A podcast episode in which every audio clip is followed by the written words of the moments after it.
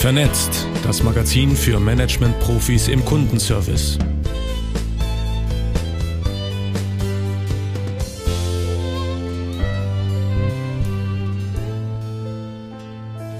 Lunch ist for Losers? Von wegen.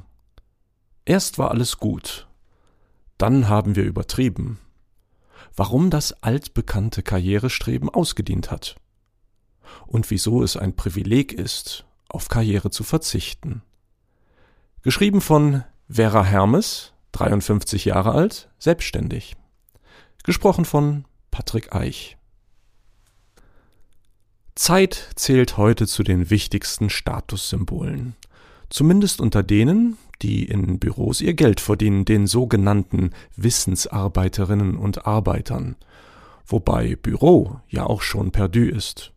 Geschafft hat es heute in den Augen vieler der oder diejenige, die erstens über ihre Zeit frei verfügen kann und zweitens, wenn sie arbeitet, dies von ihrem Homeoffice aus tut. Der große Dienstwagen, im Idealfall mit gekennzeichnetem Parkplatz, das Eckbüro, die teure Uhr, die Vorzimmerdame, das sechsstellige Gehalt, der respekteinflößende Titel auf der Visitenkarte. All diese Insignien einer gelungenen Karriere, sie taugen mittlerweile in manchen Kreisen nur mehr für eine etwas überhebliche Spielart von Mitleid. Entweder von denen, die das alles schon mal hatten und sich nun mehr oder weniger saturiert von den klassischen Karrierepfaden abwenden. Oder von jungen Leuten, die, sorry fürs Klischee, zeitlebens gepempert und gut ausgebildet lieber einen anderen Weg einschlagen, als die von ihren Eltern und Großeltern vorgelebte Ochsentour durch die Hierarchie eines Unternehmens an dessen Spitze. Voraussetzung also, eine klassische Karriere abzulehnen, ist in der Regel eine gewisse Freiheit von wirtschaftlichen Zwängen.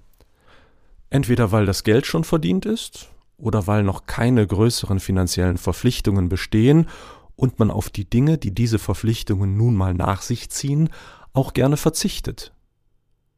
Irgendwann sind wir mal falsch abgebogen. Beide Gruppen haben durchaus recht mit ihrer Abneigung gegen die traditionelle Karriere, denn irgendwann ist etwas mit ihr furchtbar schiefgelaufen. Leistung lohnt sich, Qualität kommt von Qual. Lehrjahre sind keine Herrenjahre, das waren früher feste Gewissheiten. Wer fleißig war und gute Arbeit ablieferte, durfte damit rechnen, dass er über die Jahre in immer höhere Posten mit immer mehr Gehalt und mehr Verantwortung befördert wurde. Oft verliefen diese Karrieren in ein und demselben Unternehmen. Man zog nicht für Jobs mit Sack und Pack durch die Nation. Man führte auch keine Fernbeziehungen, weil die Arbeit nun mal in einer anderen Stadt war. Und ja, den Generationen vor uns verdanken wir unseren Wohlstand. Sie haben sehr viel gearbeitet, aber nicht 24-7 mit digitaler Leibeigenschaft. Und ja, Männer in Führungspositionen, Klammer auf, Frauen waren ja in der Regel nicht dort, Klammer zu, starben mitunter an ihrem Schreibtisch am Herzinfarkt. Sie waren die ersten Stressopfer. Aber grundsätzlich galt auch für Männer mit Karrieren, am Samstag gehört Papi mir. Und wenn Urlaub war, war Urlaub. Was hat's gebracht? Artikel wie Ich will nie wieder Vollzeit arbeiten, Klammer auf, die Zeit, Klammer zu, oder Aufsteigen zur Führungskraft. Das tu ich mir nicht an. Nebst Tipp für das Vielen Dank, aber Nein Danke Gespräch, Klammer auf, Spiegel Online, Klammer zu, hätten bei unseren Altvorderen ungläubiges Erstaunen ausgelöst. Seit den 80er, 90ern zog mit der Digitalisierung und Globalisierung die Schraube an. Ebenso wie die Gehälter in Top-Positionen. Viel Arbeit, durch die Gegend jetten und jede Menge Stress wurden zu Nachweisen der eigenen Wichtigkeit. Work hard, play hard lautete das Credo, Karriere machen war anstrengend, aber auch ein Spaß. Lunch is for losers. Wer nicht mithalten konnte oder wollte, war raus. The sky is the limit. Was hat's gebracht? Kaputte Menschen und einen kaputten Planeten. Die Karriere verliert an Bedeutung. Für das Vor-Corona-Jahr 2019 meldete die AOK 5,9 Arbeitsunfähigkeitsfälle je 1000 Mitglieder wegen einer Burnout-Diagnose. Diese Diagnose wurde annähernd doppelt so häufig gestellt wie noch ein Jahrzehnt zuvor. Statista meldet, hochgerechnet auf alle gesetzlich krankenversicherten Beschäftigten, ergeben sich daraus für 2019 rund 185.000 Burnout-Betroffene mit kulminierten 4,3 Millionen Krankheitstagen. Und hier sind die Privatversicherten noch gar nicht mitgezählt. Verglichen mit unseren Großeltern und Eltern genießen wir einen höheren Wohlstand, sind im Schnitt gesünder, haben deutlich mehr Freizeit und sind in eine Situation geschlittert, in der viele Menschen ihre Arbeit unglücklich und krank macht. Kein Wunder, dass die klassische Karriere für viele nicht mehr erstrebenswert ist. Corona gab der Entwicklung zusätzlichen Schwung. Die Karriere wird den Menschen in Deutschland seit der Pandemie immer unwichtiger, meldet Reader's Digest in einer aktuellen Trust Brand Studie 2021. Der Wille, Karriere zu machen, habe deutlich abgenommen, heißt es in der Studie.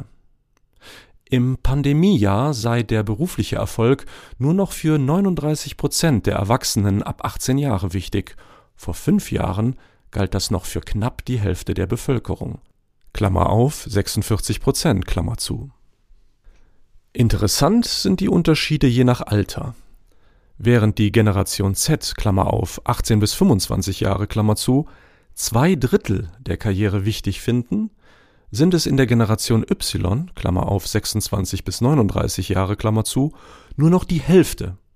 Und ab einem Alter von 40 bis 59 Jahren ist die Karriere nur noch ein Drittel von Bedeutung. Auch da hätten unsere Eltern groß geguckt. Ist Schafe hüten eine gute Alternative? Dem Phänomen, dass immer mehr Menschen immer früher davon sprechen, Schafherden zu hüten oder Landwirtschaft zu betreiben oder sonst wie aus ihrem urbanen Berufsleben auszusteigen, widmete die Zeit unlängst den lesenswerten Klammer auf und unterhaltsamen Klammer zu Artikel Generation X, die Frühstrentner. Das Resümee des Autors Wer heute, wie ich, 47 Jahre alt ist, kann sich ausrechnen, dass er mit etwas Glück nochmal 47 Jahre hat. Die Begriffe Downshifting und Work-Life-Balance tauchten in Deutschland zum allerersten Mal um die Jahrtausendwende auf, in der Zeit der New Economy. 20 Jahre ist das her. Gemeint war mit Work-Life-Balance zumeist, dass mehr Life der Work echt gut tun würde und mit Downshiften, dem Runterschalten, dass man eigentlich weniger arbeiten müsste. Nun, 20 Jahre später, macht man es wirklich. Ob das alles so gut und richtig ist mit dem, so schreibt der Autor, rentnermäßigen Leben, bleibt offen. Klar ist, es ist ein Privileg, frei zu entscheiden, ob und wie viel man arbeitet und auf eine Karriere zu pfeifen. Und diejenigen, die gern Karriere machen möchten, die legen immer häufiger auch keinen Wert mehr auf Dienstwagen, Titel und Einzelbüro, sondern auf eine sinnvolle Arbeit, auf Entwicklungsmöglichkeiten und Selbstverantwortung. Und das ist nach Work Hard, Play Hard eine richtig gute Nachricht für alle Beteiligten.